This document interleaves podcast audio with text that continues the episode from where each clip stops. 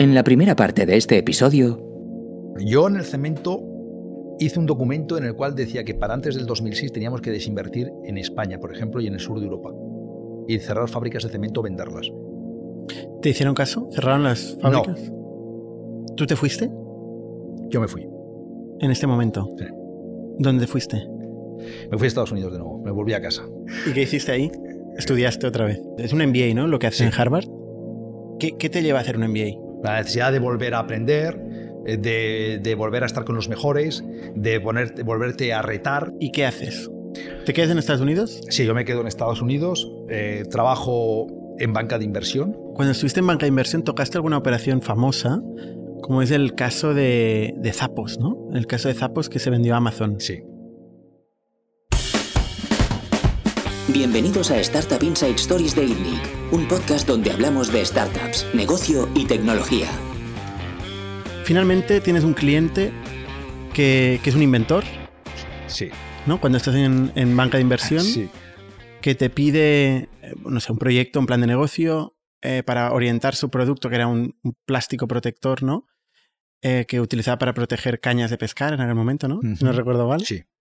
Y te pide un plan de negocio para aplicar eso a los nuevos aparecidos smartphones. Sí, estamos hablando de Order, Order Bags, el fundador, que aunque mucha gente no sabe, y probablemente esto es- va a ser Exclusiva. noticia- no exclusiva, pero eh, él tiene un socio en origen, ah, que luego le compró la compañía, etcétera, de su participación. Eh, un socio que además era un tío, una persona excepcional, como persona excepcional, eh, que falleció hace un par de años y que los que hemos conocido, hemos tenido el privilegio de conocerle, siempre nos ha marcado muchísimo. ¿no?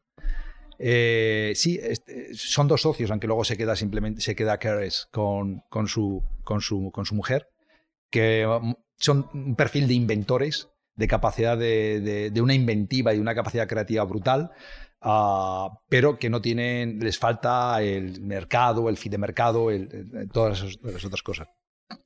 Y bueno, coincide una etapa conmigo en la que yo también quiero salir de banca de inversión. Hacemos una buena relación. Yo veo que tiene potencial de negocio, eh, haciendo otras cosas distintas. Eh, y, Y él te dice, hazlo. y él te dice, hazlo. Si tienes Sí. tanta opinión, hazlo. Aunque él es una persona con mucha opinión. Con mucha opinión. O sea, no es un tío, es un tío muy opinionated. ¿eh? Eh, pero me dice, hazlo. Yo también soy un tío muy opinionated. ¿eh? O sea que... Me consta. Y, y lo hacemos. Y lo hacemos. Y lo hacemos. Ah, a mí me parece un desafío enorme. Además, no tengo ya ninguna deuda con el MBA ni nada por el estilo ¿eh? que pudiera tener. Me parece un desafío enorme que voy a divertir muchísimo. Me pilla un momento de vida mm, maravilloso. Y lo ¿Por qué, hacemos. por qué maravilloso? Hostias, eh, yo creo que todos los momentos son maravillosos. o sea que. Pero. Vengo de haber pasado la etapa del cemento, de la consultoría, de haber vuelto a reactivarme, de haber hecho. de, de haberme puesto. de estar de nuevo respirando en mi país, eh, oxígeno puro, de estar de nuevo en un proyecto que me ilusiona enormemente, eh, en el que tengo una confianza brutal eh, y, que, y que lo veo, hostia, no sé. eh, hay veces que lo veo claro, eh, las cosas. Ah, como por ejemplo me ha pasado esta, durante el COVID con Camalún.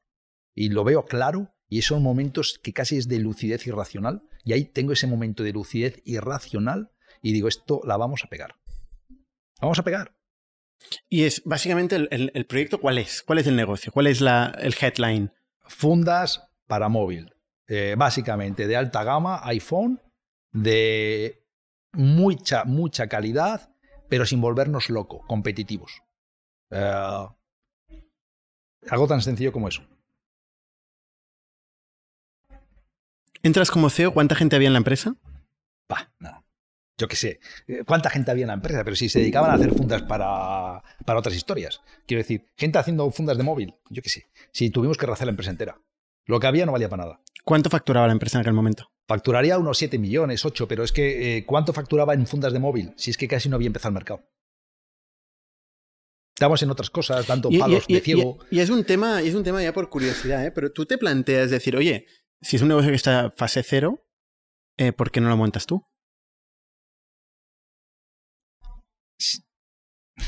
Es si una lo, cosa si- que me si lo ves tan claro y, cristalino, ¿no? es una cosa que me he planteado muchas veces. Eh, y en muchas veces de mi vida, ¿eh? Te puedes plantear, ¿eh? también me lo puedes plantear, yo que sé, en otros estadios, en otras compañías. No solamente entonces.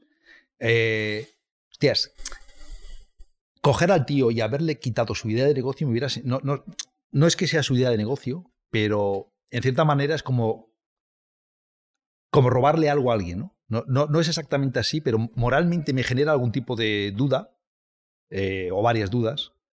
Eh, ellos también tenían desarrollado, porque él tenía desarrollado el producto, no el producto acabado hecho para un teléfono móvil, pero sí el producto que podía ser utilizado, la tecnología que había detrás del producto. ¿no? O sea, sí tenía desarrollado todo eso, tenía patentado, él tiene todo tipo de patentes. Hostia, tenía más patentes que, eh, que Cisco Sapen. Que Cisco Sapen, hostias. ¿Qué pasa por el podcast? Tiene patentes por un tubo, ¿me entiendes? O sea, sí que tenía desarrollado el producto, sí que tenía desarrollado toda esta serie de historias, ¿no? Que quizás lo podría haber montado yo eh, sin él, seguramente. Y entonces sería ahora uno de los tíos más ricos del mundo. Pues igual también, o igual no, igual me hubiera ido de puta pena y no hubiera sido incapaz de hacerla. No lo sé. Nunca sabes, ¿no? volver atrás en, el libro de historia a veces no es bueno, ¿no? ¿Qué, ¿Qué, pasó? ¿Tú entras ahí como CEO sí. De Otterbox? Em, ¿Qué haces? ¿Qué haces en el primer año? Uh, definirla. ¿Eso qué año era, por cierto? 2009, 8 o 9. ¿El iPhone se inventa el 2007? Sí. 2007, 2008. 2008. 2008, 2009, por ahí es. Estamos ahora ya en el 20. Yo volví en el 16 a España. Pues sí. Eh, debía ser el 8, 8 9. Entonces, ¿qué, hace en el primer año de Otter? ¿Qué no hice? Hostias, eh, haces todo, ¿no? Eh, tener una estrategia de compañía, a dónde vamos, cuál es nuestro producto, cuál es nuestro mercado, eh, cuáles pueden ser las claves para triunfar, que lógicamente en nuestro caso es la estrategia de distribución. Ah, que fuimos muy buenos haciendo la estrategia de distribución, la capilaridad fue muy buena. ¿Qué tipo de compañía necesitas?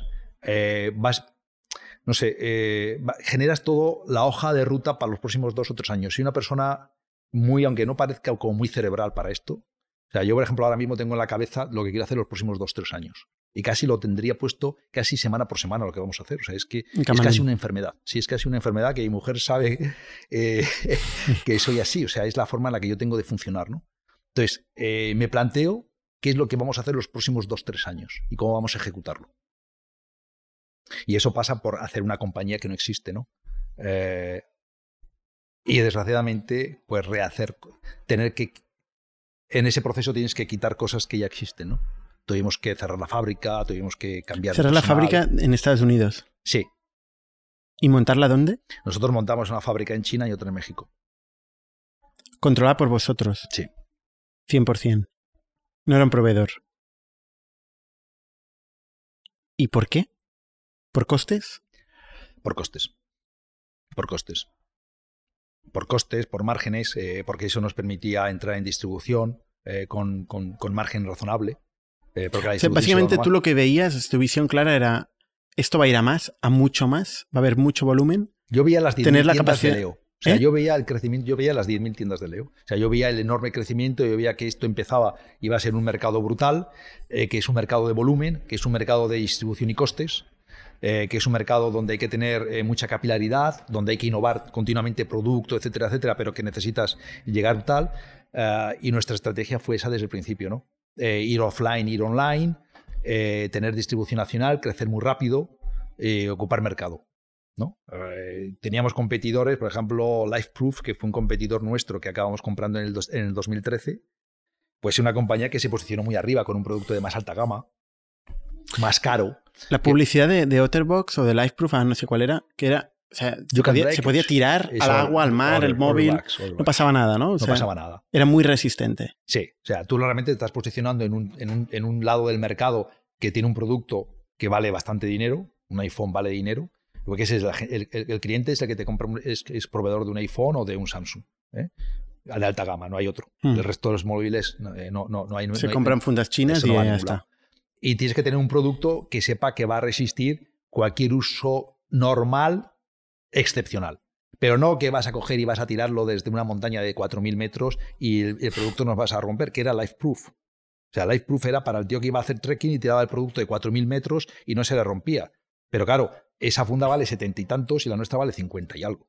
Eh, tienes que saber dónde está tu fit de mercado. ¿Dónde vas a entrar por el mercado? ¿Quién es tu cliente? ¿Cuál es el rango de precios en el que te puedes mover? ¿Cuáles son tus niveles de márgenes? Aún así os pareció una amenaza para comprarlo. Yo no diría la palabra amenaza. Eh, yo creo que tenía mucha sinergia con nosotros. Comprábamos a un precio excepcional, nos aportaba también mucha tecnología, nos aportaba capilaridad en California, porque es un producto que estaba muy metido en ese, en ese lado del mercado. Eh, y tal es así que en el 2015 nos montaron un pleito y nos llevaron a juicio por decir que habíamos, les habíamos estafado y habíamos comprado por cuatro perras la compañía. Eh, muy típico en Estados Unidos. Y ganamos el juicio, también que se ha dicho. Y el juez decidió que no, que habíamos comprado con total honorabilidad la compañía.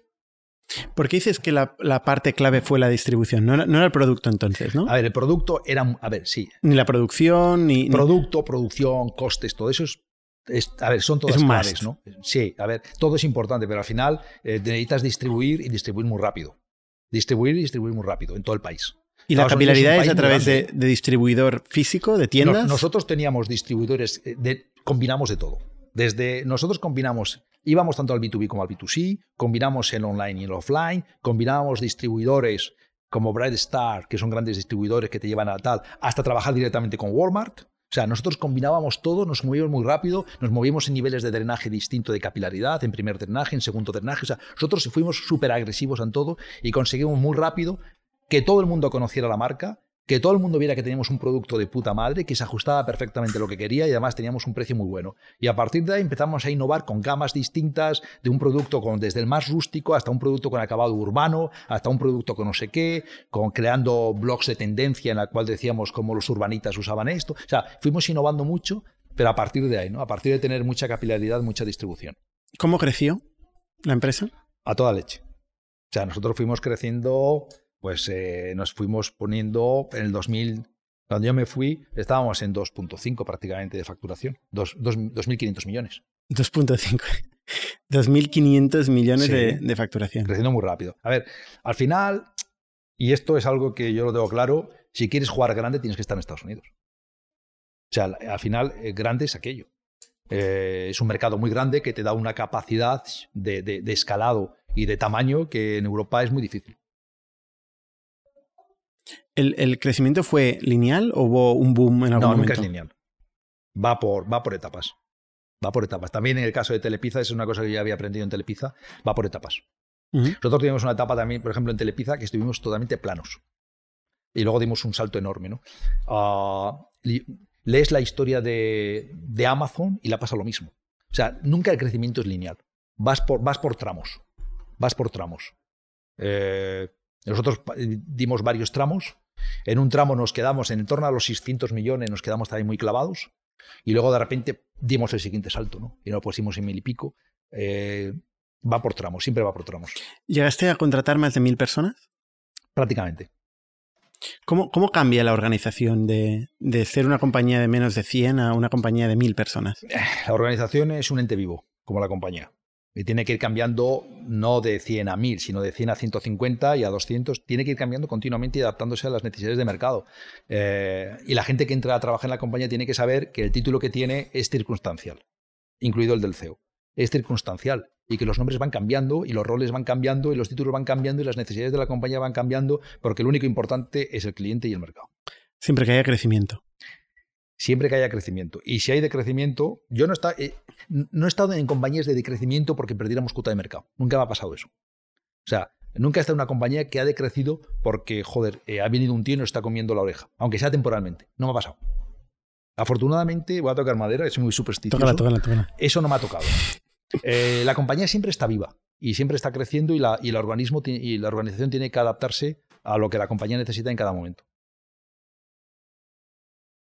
Pero, pero, pero cambiará, ¿no? O sea, el middle management, por ejemplo, ¿cuándo aparece? ¿Cuándo tiene que aparecer? A poder ser nunca. Eh, Imposible. ¿Mil eh, personas reportando al CEO? Mil personas reportando al CEO, no, pero eh, lo que no puedes crear es estructuras donde la gente, donde haya mucho middle manager y donde haya muchos cargos intermedios y muchos títulos para que todo el mundo se sienta cómodo y se sienta que tiene su equipito y ha hecho su grupito y ya se siente que es jefe. Esto es un error de la hostia. En mi opinión es un gran error. Entonces, o sea, ¿cuándo hay que meterlo? A poder ser nunca de nuevo, eh, pero, o sea, tienes que tener estructuras muy planas donde, eh, donde intentes eh, que, la... O sea, a, veces, por tener cuatro tíos reportándote a ti, en lugar de ocho, no, es que la no es que te genere menos trabajo cuatro que ocho, ni te hace que, que delegues más, o sea, todo lo contrario.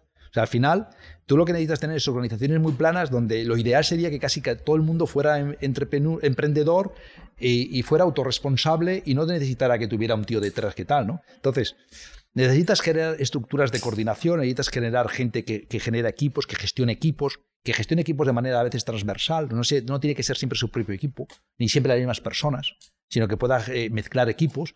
Pero este error que yo a veces veo en compañías de 100 personas, de 80, de, poquitas, y que parece que hay más cargos y más nombres y todo el mundo tiene un nombre que es súper elocuente y todo el mundo es VP y tal, pero ¿qué, es eso? ¿Qué es eso? Esto, esto va todo en contra de lo que yo creo, francamente. Cuando, cuando hablas de crecimiento... El título no es lo que tiene que dar satisfacción a las personas. Lo que tiene que dar satisfacción a las personas es el trabajo que hacen, el impacto que tiene en la compañía y eventualmente su salario. Eh, pero no el que ponga lo que pone en la tarjeta. Estoy 100% de acuerdo. Lo que no sé si queda claro, ¿cuál era la organización de mil personas de Otter? O sea, porque eso está bien, pero, pero al final, eh, ¿en qué se traduce? ¿No? ¿En qué se traduce todo esto? Porque dices, ostras, esto es muy fácil cuando son 50 personas. La cultura es fuerte, es clara. Em, cuando entra la persona número 1000, eso es muy difícil. Cuanto más personas tienes en la compañía, eh, bueno, iba a decir que cuando crece una compañía todo es más difícil, pero no es así. O sea, tampoco es cierto que las compañías cuando son más grandes son más complejas. ¿eh? Eso también es una cosa que no estoy del todo de acuerdo. Cuando a veces tienes compañías más grandes, eh, te resulta hasta más fácil de gestionarlas. Siempre y cuando tengas la gente adecuada. ¿eh? y hayas sido capaz en el transcurso de pasar de 50.000 de encontrarte con gente eh, top. Y gente que te acompaña en ese camino y que es capaz de gestionar a su vez a mucha gente con estructuras planas. Claro, cuando no tienes al final, es el middle management. Cuando, el problema es que cuando no tienes gente top, necesitas generar mucho middle manager.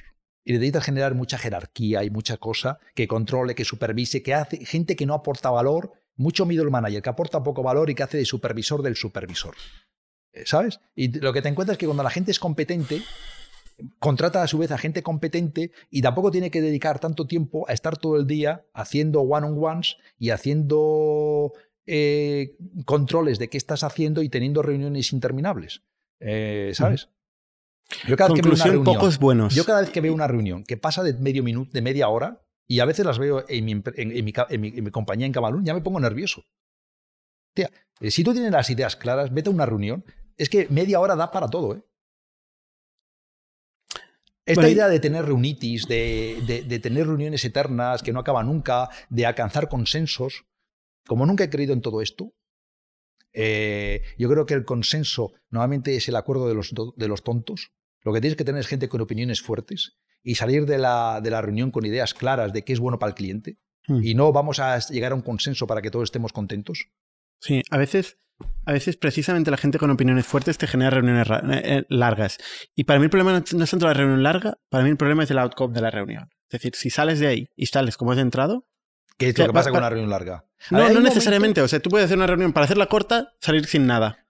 Oye, si, si, hay gente con opiniones fuertes y, y, les importa lo que están diciendo, lo que están discutiendo y quieren alargarse, oye, el día es largo. A ver. Pero que salgan, que salgan con outcomes. Opiniones fuertes, sí. Eh, la gente que tiene opiniones fuertes, en general lo transmite muy bien y lo transmite rapidito y te dice muy bien cuál es su opinión y el por qué. Hasta que tiene otro con opinión fuerte delante. Y al final, hostias, pues uno decide, ya está. Esto no es vamos a votar, no. Y si te equivocas, pues oye, nos hemos equivocado todos a una, fuente ovejuna. Lo que no puede ser es la parálisis de, eh, de, que, de que no se tomen decisiones. Juan, en la dicotomía entre crecimiento y rentabilidad, ¿tú dónde te colocas? Y no me digas que no hay dicotomía. Muchas veces esta dicotomía es falsa. Eh, siempre crecimiento. Siempre crecimiento. Eh, porque nuevamente el crecimiento te lleva a la rentabilidad. La rentabilidad per se a corto plazo muchas veces no te lleva al crecimiento. Ahora, que en esta dicotomía que muchas veces es falsa, de manera táctica puedas, puedas pensar que es más importante la rentabilidad porque eh, la única manera que una compañía tiene de morir es por caja. Y digas, a corto plazo voy a ser rentable, voy a hacer caja para que luego pueda crecer más rápido, o porque ahora sí crezco, estoy creciendo de manera desorganizada, o estoy creciendo dando palos de ciego, estoy comprando mercado, pero no es que el mercado me está aceptando mi propuesta de valor, ¿ok? En este caso, puedes sacrificar. ¿Y el caso inverso? De decir, oye, eh, voy a quemar caja por un tubo a corto plazo porque creo, estoy convencido que en el medio y largo plazo esto va a tener sentido. Sí, mi experiencia aquí es que esto es algo muy reconfortante porque el medio y largo plazo es algo que va a pasar y el corto plazo es algo que está pasando. Entonces, en el medio y largo plazo todas las compañías son rentables y ganan mucho dinero. Y van a crecer la hostia. Eh, como es el medio y largo plazo, eh, pues ya pasará. Por ejemplo, esta pequeña compañía llamada Amazon, 16 años palmando dinero, eh, ¿qué dirías? Por cierto, eres un gran valedor de Amazon tú. Soy un gran valedor de Amazon. vamos a ver. Amazon tiene un enorme working capital, como Walmart. Y ese enorme working capital es el que te permite financieramente hacer esa operación. Y yo estoy 100% con él. Es que, cuando hablamos de quemar dinero, no quemar dinero, depende de qué tipo de compañía hablamos. O sea, una compañía como Amazon, que se está financiando con sus proveedores y tiene un crecimiento brutal, ¿vale? Se puede permitir totalmente el estar perdiendo caja. Pero está en márgenes operativos eh, negativos durante Se tiempo. puede estar en márgenes operativos negativos, pero como estás creciendo mucho y te estás financiando con tus proveedores, no pasa absolutamente nada. Con lo Pero, cual, al final, favor, si, si creces, si creces, sí que estás si dispuesto a renunciar. pero es que porque estás creciendo a un ritmo brutal, que es muy importante, y además estás consiguiendo la financiación, no vas a morir de caja, ¿no? Yo eh, en este podcast le diría a cualquiera que se repase la historia de Walmart. Y cómo Walmart ha sido una empresa y se ha constituido en, la- en el, en el retailer, por cierto, más grande del mundo, mucho más que Amazon, y por cierto, con un caso de éxito llamada Jet.com, con un caso de éxito, comprando una empresa como Jet.com, que es un caso de éxito. ¿eh? Eh, ¿Y cómo lo ha hecho? A partir de un working capital brutal, financiado por los proveedores. Depende. O sea, a mí me parece financieramente muy sólido lo que ha hecho Amazon. Es que yo no veo la contradicción. Veo un modelo de negocio financiero muy sólido en cómo ha crecido. Eh, Una de las características que te acompaña en toda tu experiencia laboral es ser muy eficiente en capital. Las compañías donde he estado han sido muy eficientes en el capital, han generado mucho rendimiento. A mí eso me encanta, ¿eh? evidentemente a nadie le, le gusta diluirse. Sí que es verdad que hay sectores donde, donde es más difícil. ¿Eh? No hay mar- es más difícil generar márgenes del 30% a corto plazo. Sí. Porque están en transformación, por- porque hay una dinámica competitiva concreta, etc. cuando, cuando crece eh, Otter a, a 2.500 millones de euros, tú abres mercados, abres continentes. ¿Qué- ¿Cómo es la experiencia de abrir un mercado, un continente como el asiático, por ejemplo, de cero?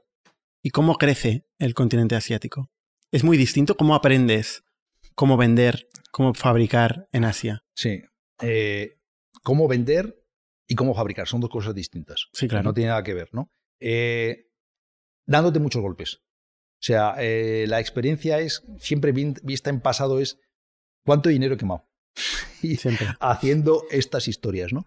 Y al final ah, tuvimos que poner un nombre de la casa. Chino, Americano, americano. casado con una asiática, que fue el que, el que puso orden en el mercado asiático, ¿no?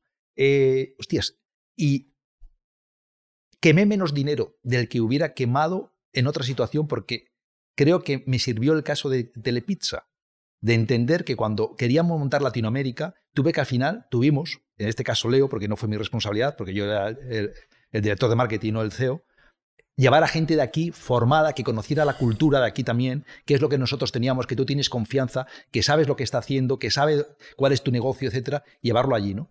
Ah, y eso es lo que rápidamente nos funcionó en el caso de, en el caso de Otter. Llevar gente formada, eh, que tuviera el conocimiento, eh, el fit cultural, si quieres, de- del mercado asiático, pero gente que es de la casa, que es de confianza, que entiende tu negocio, que sabes en la que puedes confiar, en la que no tienes que explicar de cero lo que es tu cultura, que tiene tu ADN, que sabe que va a haber una única Otter esté en un lado o en otro, tienes el mismo ADN, las mismas creencias, la misma forma de hablarte, de mirarte a la cara, de decirte las cosas, etcétera, etcétera. ¿no? Al final, siempre damos vueltas a talento, ¿eh? Encontrar las personas, las personas que hacen la diferencia. en algo tan importante como abrir un continente. Totalmente. Que luego fue clave para el crecimiento de una fábrica, hostias. Es una responsabilidad muy importante montar una fábrica muy grande, muy eficiente, con procesos productivos, etcétera, y tienes que llevarte a alguien que sea de tu confianza y alguien de que tú sepas eh, que aunque esté a 10.000 kilómetros de distancia, es como si estuviera cruzando, cruzando la acera. ¿no? O sea, eh, si la gestión de una fábrica depende de que le eches el ojo, pues no vas a escalar mucho, la verdad. Otra vez, ¿qué pasó en Otter? ¿Qué pasó? ¿Por qué en un momento dado sales de Otter?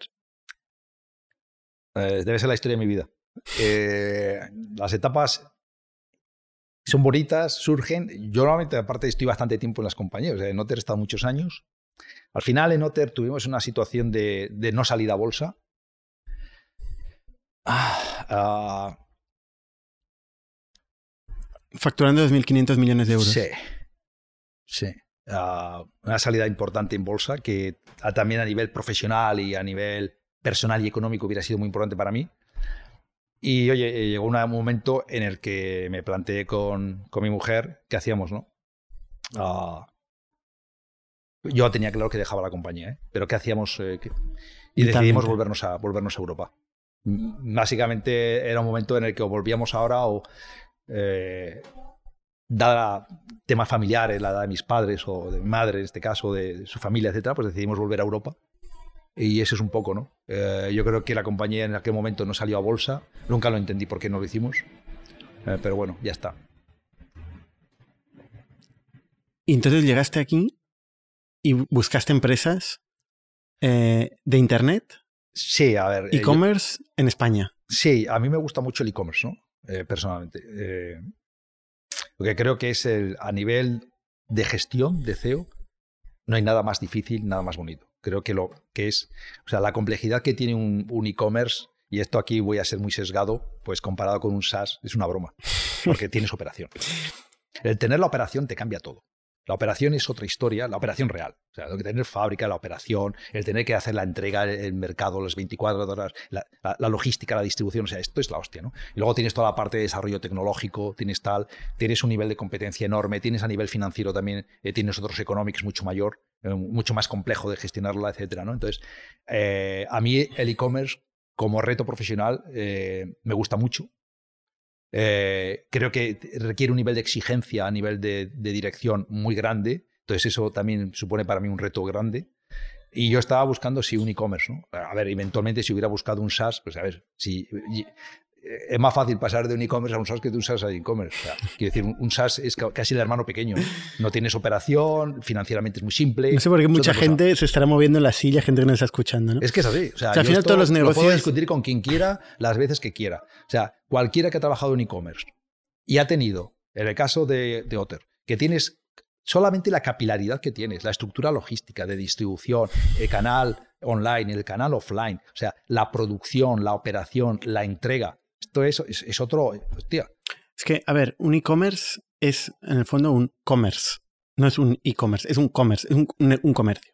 Un comercio, a priori, no tiene muchas barreras de entrada. Prueba es que hay muchos comercios. Totalmente. ¿No? Entonces, montar un e-commerce, igual que montar un commerce, es algo que puede hacer todo el mundo. De ahí la desvirtuación, digamos, no sé si esta palabra existe, em, de, del e-commerce como modelo de negocio, eh, etcétera, ¿no? Todo el mundo con un Shopify tiene un e-commerce.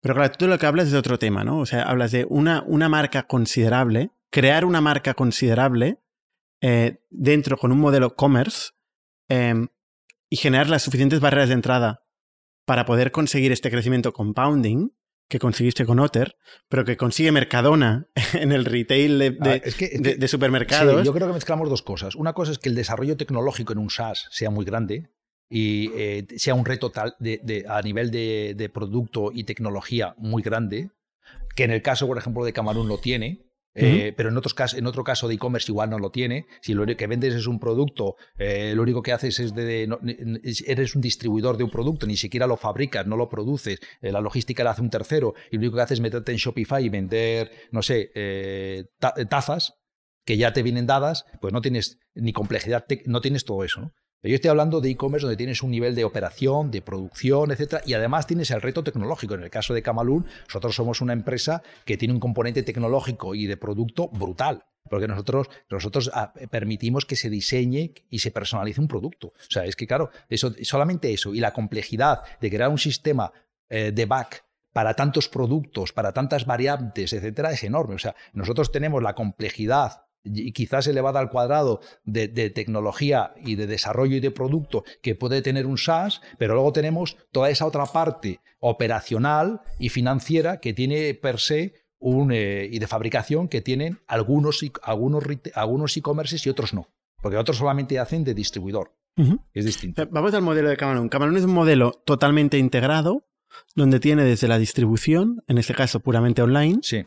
Eh, pero también tiene toda la parte de producción, ya que un pedido no está estocado, sino que se produce live mientras un cliente lo está haciendo. Exacto. Y esto lo hace en mucha variedad de materiales de, de, impresión, en, técnicas de producción, etcétera, ¿no?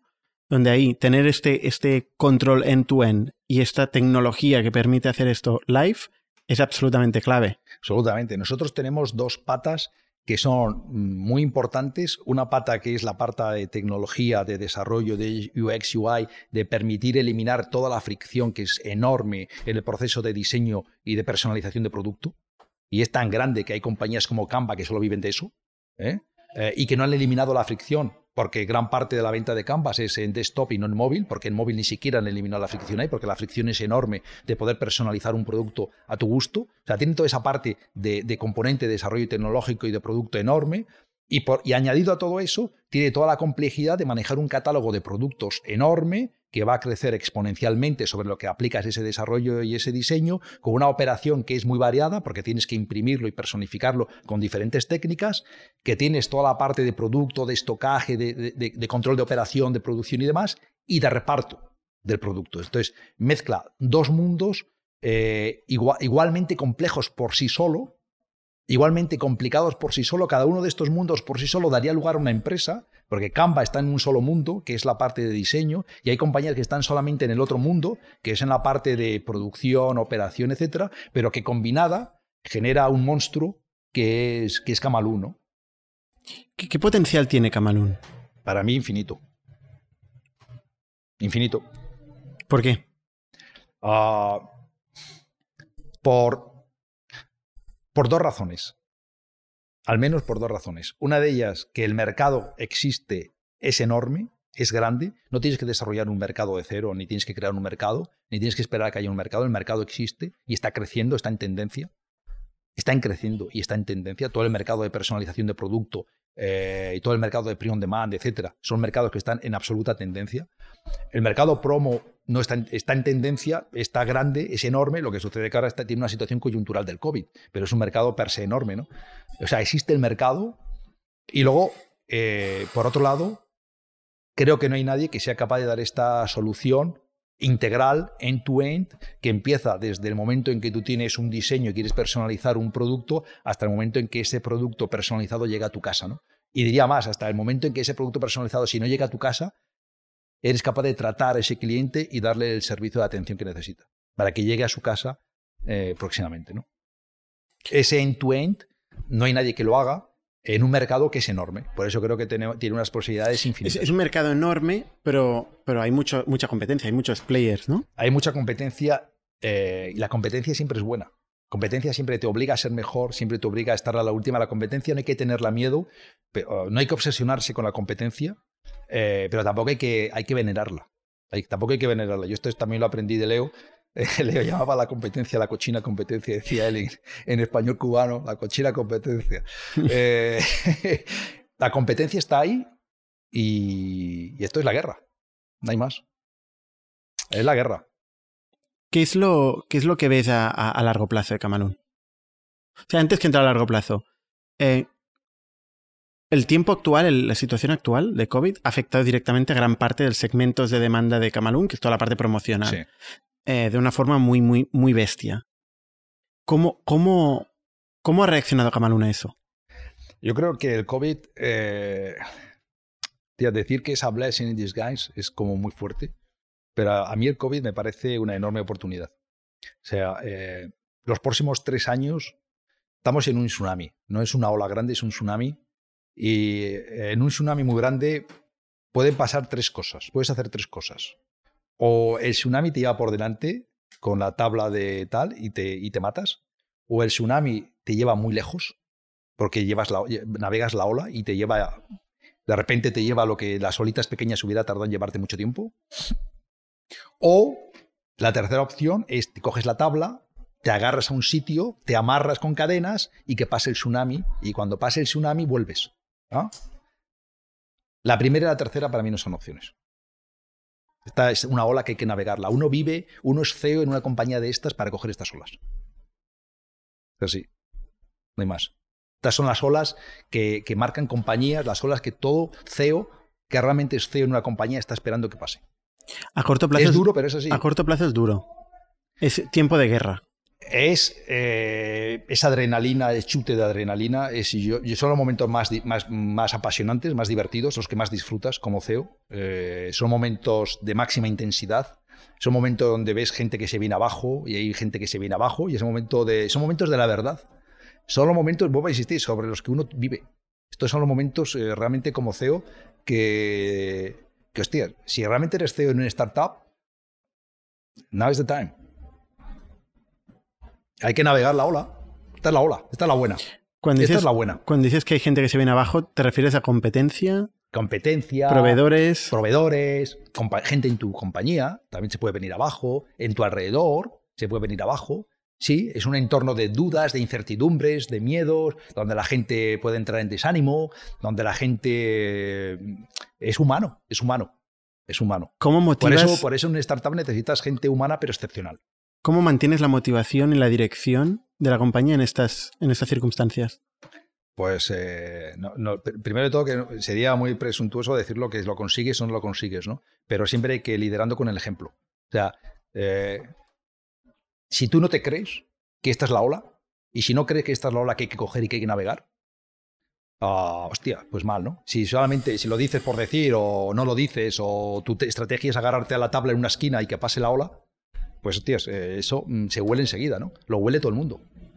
Yo creo que todo mi equipo, mi comité ejecutivo, ya he hablado mucho con ellos, ah, y todos entienden que esta es la ola, todos entienden que uno está en esto por estas olas, y que todos entienden que además vamos a navegar la ola. O sea, yo la voy a coger, aunque me mate, la voy a coger. La voy a coger. Ya está. No te mates. No nos vamos a matar, pero la vamos a coger. ¿Dónde, dónde ves Camalún en, en tres años? Esperemos que ya haya vacunas, se haya recuperado la demanda. Yo creo que haya o no haya vacuna, en tres años va a ser igual. Realmente con o sin vacuna, a ver, la vida va a seguir, con vacuna o sin vacuna. Eh, en tres años, pues eh, o, estamos con inmunidad de oveja, de, colectiva, o estamos muertos, o estamos lo que sea. Pero quiero decir que hay tres años es mucho tiempo, ¿no? Eh, yo creo que si cogemos la ola y la vamos a coger y no nos caemos, que no nos vamos a caer, pues la ola nos tiene que llevar muy lejos. Esto es una ola que puede cruzar el Océano Atlántico. Eh, ¿Va a salir a bolsa Camalún? Eh, a mí no hay nada. Yo creo que es una de las cosas que más ilusión me, daría. Sí. Muy bien. Oye, Juan, súper interesante tu experiencia. Por suerte te tenemos aquí en INNIC eh, siempre. Por cierto, no hemos hablado del fund. ¿Por qué te metes en el fund? ¿Por qué te metes a invertir? en emprendedores? pues es una experiencia nueva, es una experiencia divertida. Eh, no sé si puedo aportar mucho a los emprendedores que, empiezan. Seguro que nada. Eh, no, o sea, al final cada uno tiene que hacer su camino eh, y tiene que darse sus propias tortas. y que tú ya te hayas dado muchas, pues tampoco quiere decir que no se las tiene que dar, que se las tiene que dar y además se las va a dar distintas o tal. O sea que. Pero creo que también es una buena manera de generar un. O sea, yo es que vuelvo a decir un poco a lo que empezaba la, historia, ¿no? Eh, de cuando yo me fui a Estados Unidos, porque es un país de emprendimiento, de meritocracia, de esfuerzo. Y es que creo que eso es lo que. la sociedad las construyen las personas y las construyen las empresas. O sea, el desarrollo tecnológico, el nivel que tenemos ahora, eh, etcétera, no lo ha creado nadie por decreto ley ni lo ha creado ningún gobierno. Toda esta innovación, este momento tan excepcional en la historia en la que estamos de innovación, de desarrollo, que, que, los libros lo verán en el pasado, este, este transformación que está siendo más brutal que la revolución industrial y más rápida. Esta no la ha hecho ningún burócrata, ni la ha hecho ningún tal. Lo han hecho empresas, lo han hecho personas con su talento, con su creatividad, con inversores que le han apoyado, etcétera, etcétera. Yo creo en eso. Yo creo en ese tipo de economía, en ese tipo de empresas, en ese tipo de mundo libre. ¿Qué tiene que tener un emprendedor para que inviertas? El proyecto, el proyecto tiene que tener tiene que tener proyecto, hay dos partes, el proyecto y el emprendedor. O sea, es la combinación de proyecto y emprendedor. El proyecto, pues yo tengo que ver que hay negocio, que hay mercado, que tiene sentido el proyecto. Y luego el emprendedor, pues lo mismo que yo busco quizás, ¿no? Es decir, una persona que tenga energía, ese resilience, esa capacidad de, esa dureza mental también, ese autofanatismo también de, de creer en las cosas, y coco, y cerebro. La cabeza bien amueblada, ¿no? Bien, ya nos han oído. Aquí hacemos todos los jueves eh, Pitch to Investors.